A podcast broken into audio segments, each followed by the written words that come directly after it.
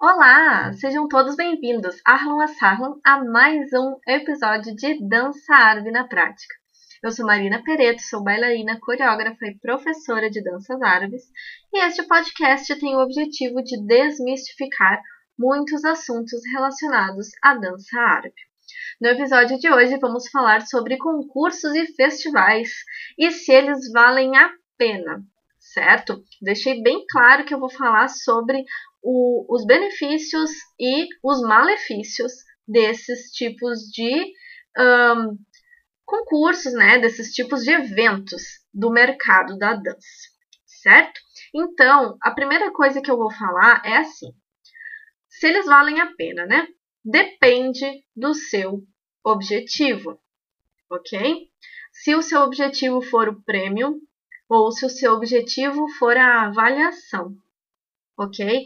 Então, assim, uma coisa que eu tenho muito clara para mim é que o ambiente de competição ele é muito diferente do ambiente não competitivo, tá?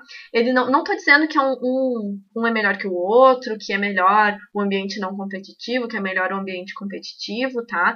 Mas que eu tenho muito claro para mim, parece que o ar muda né? A gente tem assim coisas, trabalhos incríveis no ambiente competitivo, no sentido de das pessoas se esforçando cada vez mais para ser melhores, para ter uma dança melhor e tendo avaliações de mestres renomados, isso é muito bom. Mas também temos trabalhos incríveis no ambiente não competitivo por conta da liberdade que esse ambiente traz, ok? Então, os dois têm benefícios. Mas a competição, tá? Deixando bem claro aqui que não é, que não é um ataque às competições, e sim uma analogia, né, que eu tô fazendo. Então, assim, as competições elas tendem a colocar a nossa dança em caixinhas, certo? Por quê? Porque eles precisam botar categorias, né? Uh, quando a gente tem uma competição voltada à dança árabe, né, ou dança do ventre, que geralmente é o que temos aqui no Brasil, o que, que acontece? Eles têm a categoria clássica, a categoria folclórica, a categoria de solo de Derbach, a categoria moderna, né? Então eles vão colocando, encaixotando, vamos dizer assim, as danças, né? E nem sempre isso é bom, né? Uma, porque a gente acaba tendo que classificar coisas que às vezes não, que são assim mais dúbias, assim, a gente não, não precisaria necessariamente ter uma definição tão clara daquilo ali, né? Enfim. E, e normalmente o que, que acontece também é que a gente começa a entender o que, que ganha as competições, né? o que, que vence as competições né? E isso para mim uh, é um pouco ruim, né, nesse sentido, porque a gente acaba entendendo que certas danças não são competitíveis. não sei se isso fica muito claro, né? Mas assim, a gente entende que o clássico tem que ser dançado assim. O folclore são esses folclores que são melhores aproveitados e eles têm que ser dançados assim. No solo de Derbach a mesma coisa, nos outros, né? Tem competições que tem mais categorias e tem competições que tem menos categorias.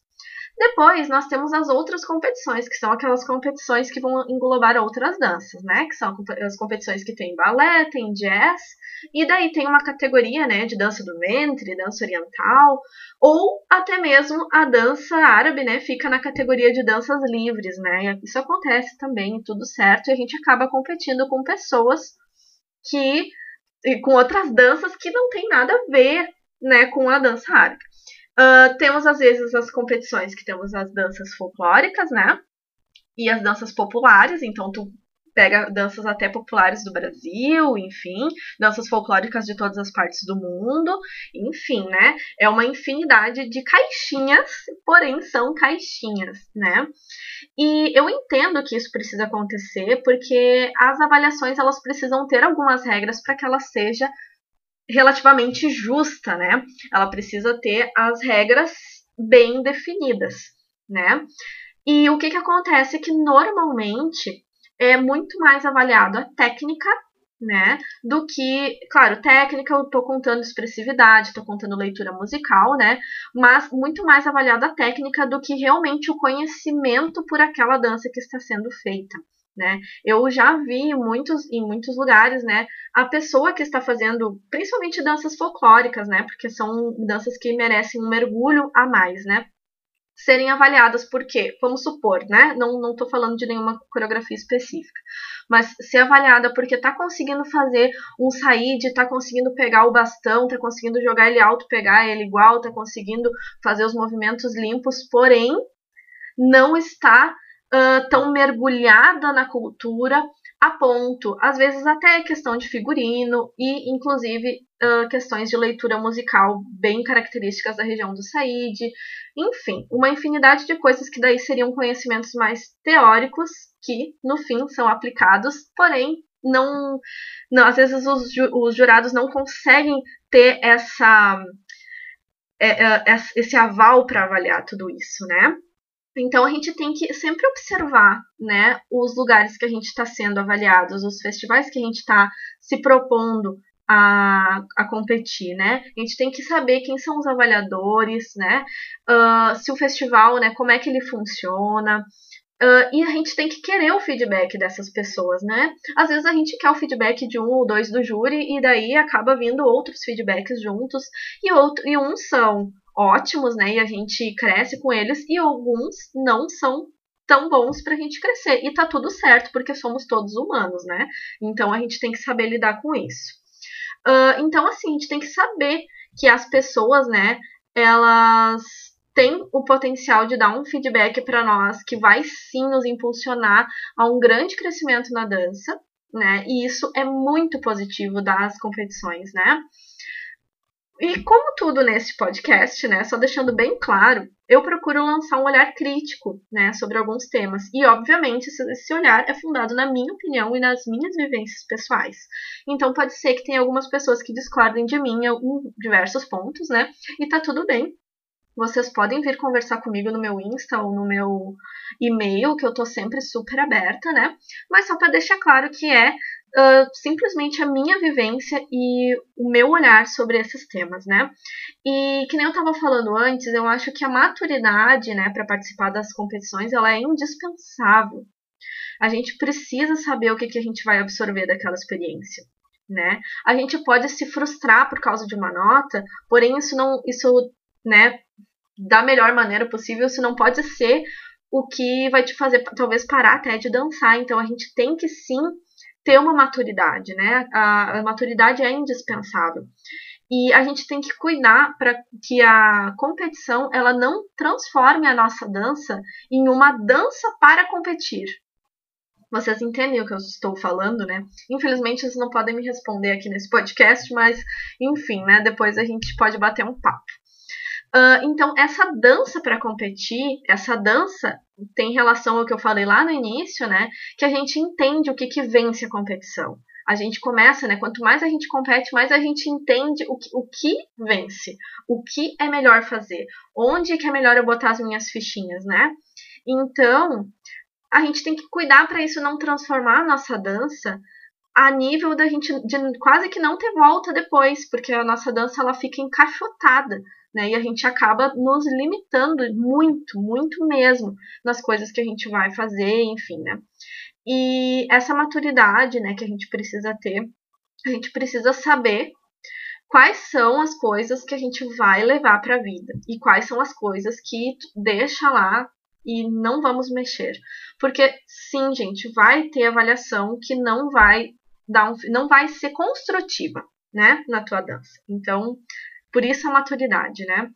E eu fui uma pessoa que começou bem tarde, né, em relação aos anos de dança que eu tive, né, a participar da competição. Eu entendo que tem pessoas que nos primeiros anos já começam a participar. Eu comecei, eu tinha vários anos de dança e, enfim, né? Foram experiências muito boas para mim, para o meu crescimento, mas justamente porque eu tinha essa maturidade, né? E isso deve também às pessoas que estavam comigo nesses momentos, né? Eu sempre tive amigas muito legais e muito fiéis assim junto comigo nesses momentos que me ajudavam e pessoas assim que já participavam há mais tempo também de competição a ponto de me ajudar a absorver as avaliações, né? E me ajudar a entender, porque isso é muito legal, gente, quando a gente tem um grupo de pessoas, né? Uh, que te ajuda a entender e que vê assim, não, mas olha só, eu acho que foi equivocado esse, esse, jurado aqui, talvez não entendeu a proposta aqui, ou, ah, mas tem que ver que esse jurado não é dessa, dessa, dessa categoria, então realmente ele talvez não entenda a fundo essa questão aqui, ou nossa, que legal essa pessoa percebeu isso, olha só, isso aqui realmente é uma coisa que tu pode crescer. E às vezes uma pessoa lá no balé pode fazer uma, uma uma avaliação na tua dança que realmente te ajude a crescer muito. Então são coisas que, que é uma experiência muito boa para participar, porém, que nem eu falei, né? Eu tinha bastante maturidade para participar, né? E eu fui escolhendo competições que haviam jurados, né, que eu admirava e que eu realmente queria a avaliação dessas pessoas, né? Acabou que a, a banca de júris tinha outros jurados juntos, né? E daí esses outros jurados era que às vezes eu me surpreendia positivo ou negativamente, né? E algumas avaliações que eu tive foram dispensáveis e tudo bem, e outras foram indispensáveis na minha vida e que eu guardo até hoje e que foram assim de grande crescimento para mim, né? E por fim eu queria falar assim, que ganhar uma competição é ótimo. A sensação é muito boa. Isso, assim, ó, é muito, muito gostoso tu ver que teu trabalho está sendo admirado e foi realmente contemplado. Mas a gente não pode colocar a medalha de primeiro lugar acima de tudo e a gente esquecer da nossa dança pelo caminho. Então, é que nem eu falei, aquela dança para competir, né, essa caixinha de dança para competir, se ela existe na tua vida, né, saiba que ela, ela não pode ser a tua dança. Ela pode existir, mas ela não pode ser a tua dança. Então, a gente tem que realmente cuidar com a nossa ética, com todas essas questões, né, pra gente não não acabar encaixotando a nossa dança. Eu não tenho nem palavras direito pra, para o que, é encaixotar a dança, né? Algumas pessoas podem não entender. E se vocês quiserem que eu fale mais sobre esse assunto das caixinhas, eu falo em um outro episódio, é só vocês me pedirem, certo?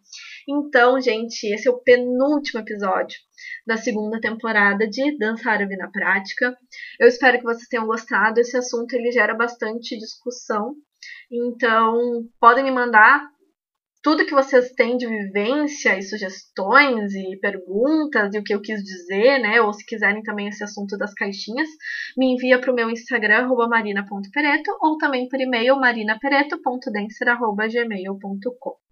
Um grande beijo no, no coração de cada um de vocês e espero vocês na próxima semana. Até lá!